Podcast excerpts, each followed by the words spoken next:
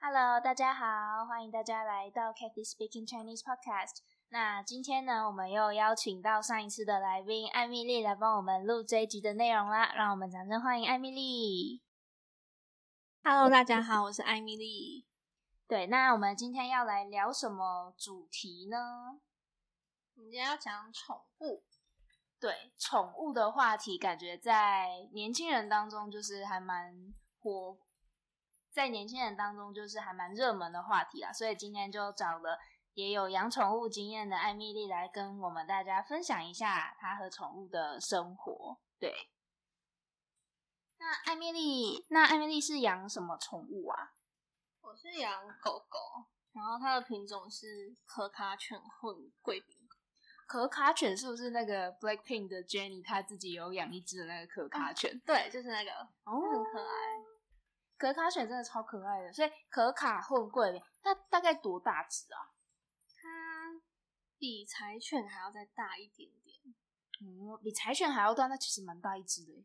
对，可是它也没有大很多啦，就是一般米克斯的大小。哦，原来，哇，那你是什么时候开始养你的宠物的啊？大概两年前。两年前，那其实也蛮久一段时间的耶。嗯，对啊。哇，那在这两年里面有没有遇到什么，嗯，就是养宠物啊，觉得比较累、比较辛苦的事情啊？嗯，其实还算蛮多的啦。一开始的话，就是会觉得说，哎、我们都要上班或者是上课，那他自己在家的话，会不会很孤单还是什么的？对，那其实后来因为我们有装那种宠物监视器，然后看他自己在家里面，就是他都在睡觉，好像也不会说太无聊还是怎么样，所以我觉得蛮看狗狗的个性的。哦，每一只狗都不一样。对，每只狗不一样，有些会拆家啊，或者是一直大叫什么的。哦，原来。那艾米丽当初是为什么会想要养狗啊？我当初会想养狗，是因为我亲戚有养一只贵宾狗，然后我那时候就觉得它好可爱哦。对，然后那时候就是因为刚好大学就是在外县市读书嘛，然后那时候就会觉得好想跟狗狗玩，好想跟狗狗玩，就很想要回家。对，那后来就是刚好我男朋友就说，那如果你这么喜欢狗的话，那我们就可以自己养一只啊。对啊，然后我们后来就去领养一只狗狗。所以艾米丽当初是去领养默默卡的。对，我们在那个 Facebook 上面有那种狗狗领养的社团，对，然后那时候就看到它，就觉得哎、诶很可爱，然后感觉可以把它带回来。对，那在 Facebook 这种领养的社团，有没有什么需要注意的事情啊？因为我之前有看到一些新闻说，这些领养的社团有一些其实不是很友善，它就是打着这个领养的名义，但是其实它就是会剥削动物这样。你说的剥削动物是怎样的剥削？他就是会把一些动物看起来很可怜的照片放到粉丝粉丝专业上面，然后跟大家说他们要募款啊，然后要收集一些大家不要用的衣服之类的。可是这些款项后来都被自己园区的主人拿走，可是他的宠物还在，就是他的动物还在继续受苦，这样。哦，那可能就是有点诈骗的感觉，对不对？对，但是我看到的都是那种，就是可能人家不要养了，然后可能工作因素或者是家庭因素不要养了，就想要把它送出来，或者是在外面流浪的狗狗，然后有好心人收留它，可是它没有办法继续养，所以就找新的主人。我看到的比较多是这种的。原来，那所以领养其实也蛮复杂的，它的手续听起来感觉就是要一直被检验过，看自己是是不是符合那个事主的身份，最后才可以把狗狗带回家。其实主要是看送养的人是谁。如果是那种社团，就是有组织的那种送养的话，他们一定会很严格的，就是去检查说你的身份是什么啊，然后你的居住环境怎么样，那你适不适合养狗？对，那如果是一般人送养，他可能也只是问问看说，呃，你的经济能力怎么样？对，所以其实也蛮看人的啦，看送养的人是谁。那我也想知道，到底为什么会有这么多人送养啊？送养的人是到底都是因为什么原因把自己的狗送出去的？因为我在做这一集的 podcast 之前，有看过一个综艺节目，它是日本的综艺节目，然后他就在讲流浪狗的生活。然后那个节目其实就有说到，其实很多送养的人，他们不是因为家庭或个人因素才决定把狗送出去，他们就只是腻了。然后我听到就觉得，天哪，这也太夸张了吧！天哪，我不知道哎，因为我在那个那个 FB 上面看到，大多数都会说，就是家庭因素啊，可能长辈不喜欢啊，或者是呃小孩对宠物过敏啊这种因素，对，或者是工作可能就是要派去外地，没办法继续顾，或者是房子房东不给养宠物这类型的，对，好像比较没有看到有人直接讲说啊，我就是腻了。对，没有这么一针见血的。刚刚说的那个腻了，比较像是节目组之后去采访那个人，然后就去，呃，也没有说要揭穿他啦，就是，例如说那个人他可能之前有养过很多只，可是他也有很多送养的经验，然后节目组就去可能跟踪他，然后。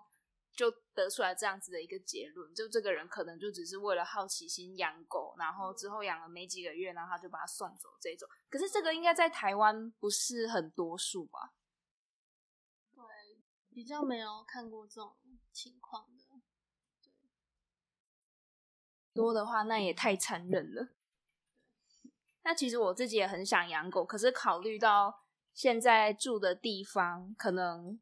因为是租的，房东比较不喜欢我们养狗，所以目前就没有这个打算了。所以也想问一下 Emily，就是在有某某卡之后的生活，有没有什么让你觉得哇，有狗真好，或是有的时候觉得很麻烦的地方啊？有它真好的时候，其实我每天都这样觉得。哎，真的假的？就是。可能因为我蛮长时间会待在家的，然后就会觉得有他陪着我很不错，因为不就是不会是自己一个人，可能每天待在同一个空间，对，就是会有一个小小动物、小生命在跟你互动的感觉，对。然后有时候我呃会带他去散步，对，然后就就会觉得说自己出去好像不会说就是自己出去运动而已，会有一个就是你的宝贝陪着你这样。对，就是会觉得很窝心。对，那比较麻烦的地方，我觉得应该有养宠物的，就是有养狗狗，应该都知道。就是像你如果要出门的时候，没有人可以照顾它，可能你要出去玩两天一夜啊，或者是过夜的那种行程，那你就会想说，那狗狗怎么办？然后像我自己是有室友，然后有一次我就请我室友帮帮忙顾他。对，结果我室友就跟我说，我们不在那一天，他就是，就是他他觉得某某卡很明显的脸看起来就是不开心，对，就是很明显看看起来他就是很很忧伤的感觉，对，然后他好像就是半夜会一直叫，就是他平常不太会叫，可是他那天就是，对，就是一直叫，所以我觉得养狗是会比较担心说，那我们出去它怎么办？真的会一直心挂在那边。这样是不是就有点类似在养小孩的感觉啊？难怪大家都说宠物就是毛小孩。哦，原来好酷哦！那就是在领养莫莫卡的这两年，你觉得它带给你最大的改变是什么啊？它带给我最大的改变，我觉得是，嗯。该怎么说？就是就是耐心吧，因为我觉得我刚开始养它的时候，我没什么耐心。虽然我很喜欢狗，可是一开始它如果就是有时候一直乱叫的时候，我就会觉得说你为什么要乱叫？然后我会，我就我会很生气，要骂他。对，然后。后来就是慢慢去了解他，然后慢慢去上上一些宠物的课程之后，才发现说，就是他会叫一定有他的理由嘛，对啊，他只是有需求，那他不会讲话，他一定要用叫的，所以就会慢慢去理解他，然后慢慢的认识他，所以后来就比较有耐心。就是他如果叫的话，我去我去观察他是想要做什么这样子。那 Emily 刚刚有说到有宠物的沟通的课吗？就是类类似训练宠物的。对，其实有分蛮多种的，有些是就是你可以跟他心灵的沟通，但我不是上那种，我是就是上一些狗狗行为的课程。对，只是了解说狗狗现在的状态，它的情情绪是怎么样。那我还想特别问一个，就是之前不是还蛮流行那个宠物沟通师的吗？你你自己会去呃接触这这一类的宠物沟通师吗？我自己我其实蛮想去，就是问问看的。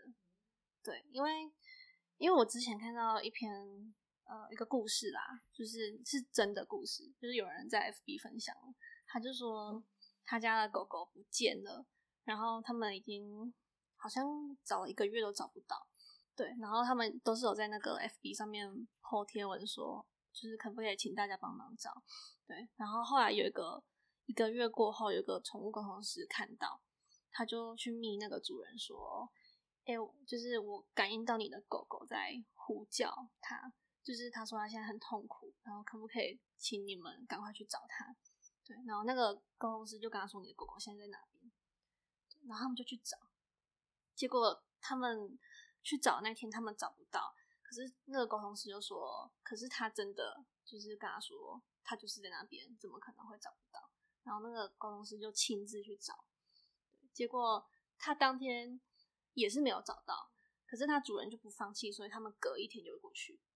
然后隔一天过去的时候，他们就一直叫，一直叫，然后就后来就听到一个小小的声音，就是好像草丛里面有声音，然后他们赶快去找，就发现他们狗狗在那边。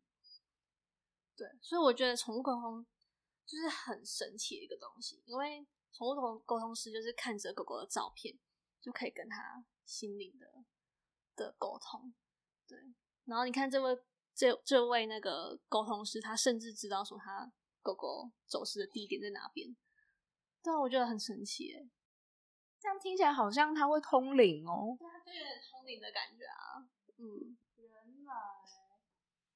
所以我是信这个东西，感觉这个信跟不信的人其实都有。对啊，都有沟通这件事情。嗯，哇，好酷哦！第一次知道哎。对，我也是，我也是知道他竟然可以这么神奇。对啊。